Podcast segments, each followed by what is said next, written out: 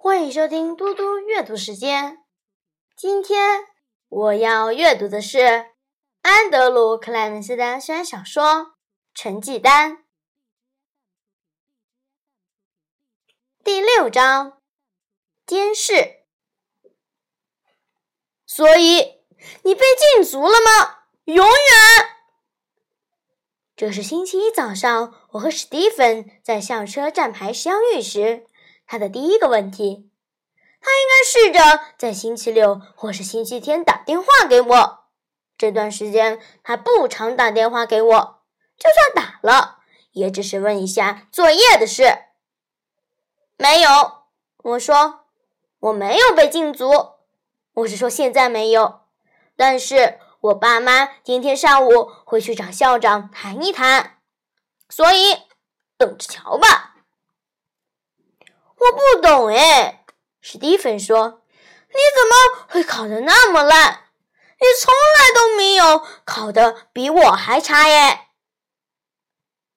我假装没听到他的烂文法，耸耸肩说：“这次不就是了吗？”我看得出来，他还有一大堆问题要问。可是这时，李和班走了过来，班大叫。喂，史蒂芬，你知道吗？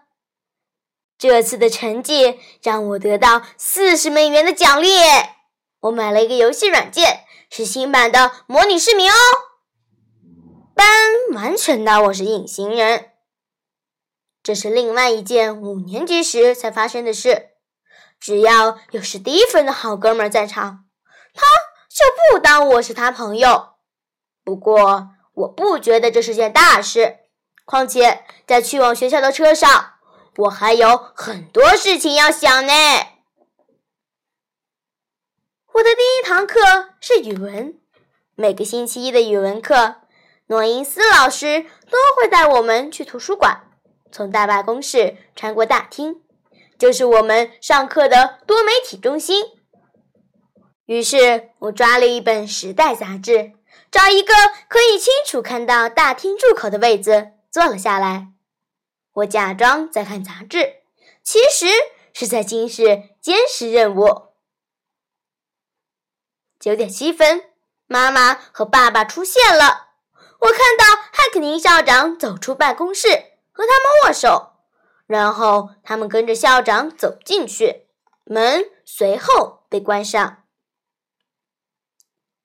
九点十四分，图书馆的广播响起，是校长秘书的声音：“诺因斯老师，请到大办公室来。”诺因斯老师穿过大厅，秘书带他进入校长的办公室。九点十六分，诺因斯老师快步走出办公室，朝教室走去。不到一分钟，他就回来了。还是很匆忙的样子，而且他手上拿着一个东西，那是他的绿色成绩登记簿。我知道校长室里会发生什么事情。九点二十三分，爸妈离开了，我把头埋在杂志后面，以免他们看到我。接着警报解除。诺伊斯老师又走进图书馆时，我把视线保持在我面前这一本杂志上，但其实我可以看清楚周遭的情形。诺伊斯老师正在看我，那是一种意味深长的眼光。接着，他走到图书馆员的办公室里，关上门，开始和拜恩老师说话。一分钟后，我偷瞄了他们一眼。他们正在看我。第四节课是数学，诺伊斯老师一定也和张老师说了我的事儿，因为在我们复习作业之后，张老师直直的盯着我说：“诺拉，你听得懂吗？”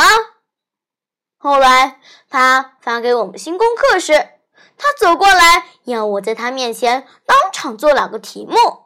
他以前从来没有这样过，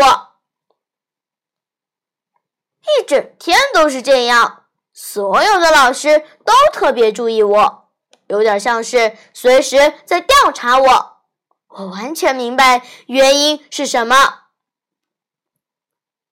大部分的小孩认为自己考试成绩不好是自己的问题，但其实不是这样。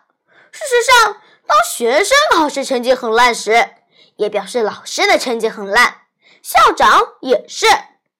不止如此，这更表示整个学校、整个州、整个市的成绩都很烂。别忘了，还有家长们。一个小孩的烂成绩，其实就是每个人的烂成绩。放学后，我匆匆忙忙跑到多媒体中心，因为我想要所有计算机都被人占满之前赶到。我从一年级开始，每到放学后都待在那里进行课后活动。我可以选择体育馆或是图书馆，不过我几乎都是选择图书馆。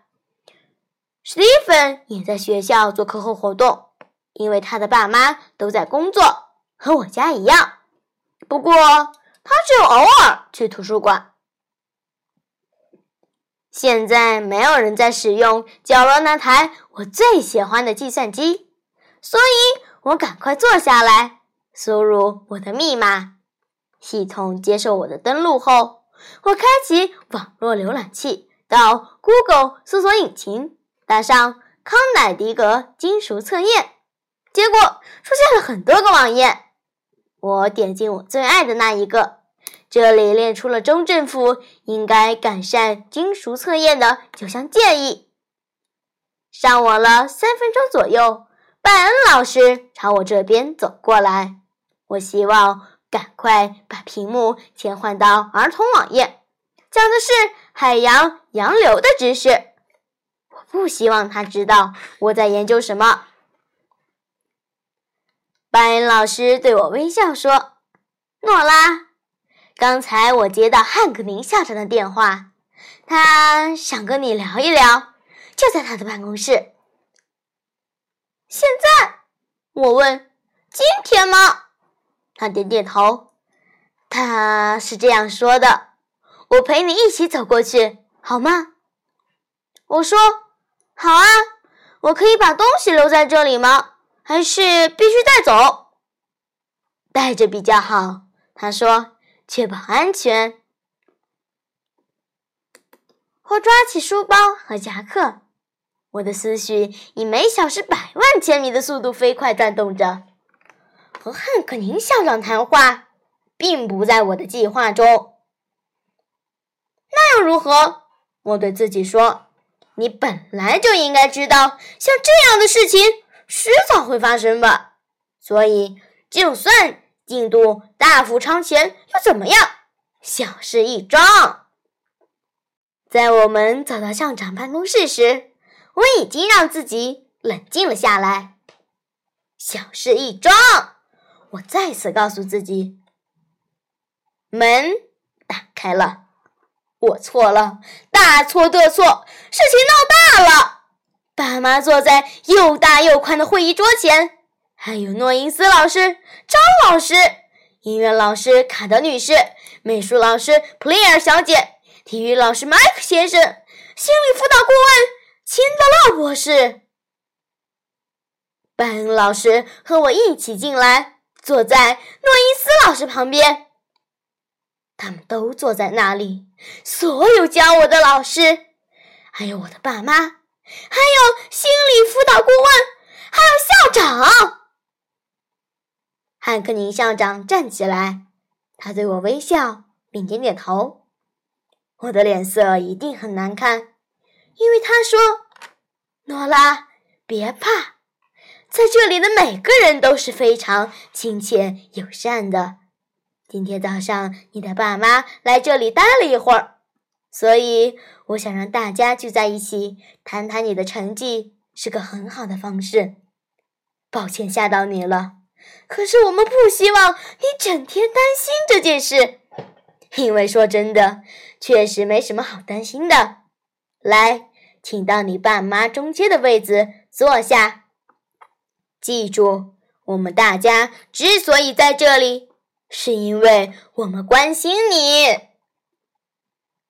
我坐了下来，每个人都对我微笑点头。这一刻，我学到一个重要的事实：就算我如此聪明，遇到这种情况时，还是免不了会感到恐慌。谢谢大家，我们下次再见。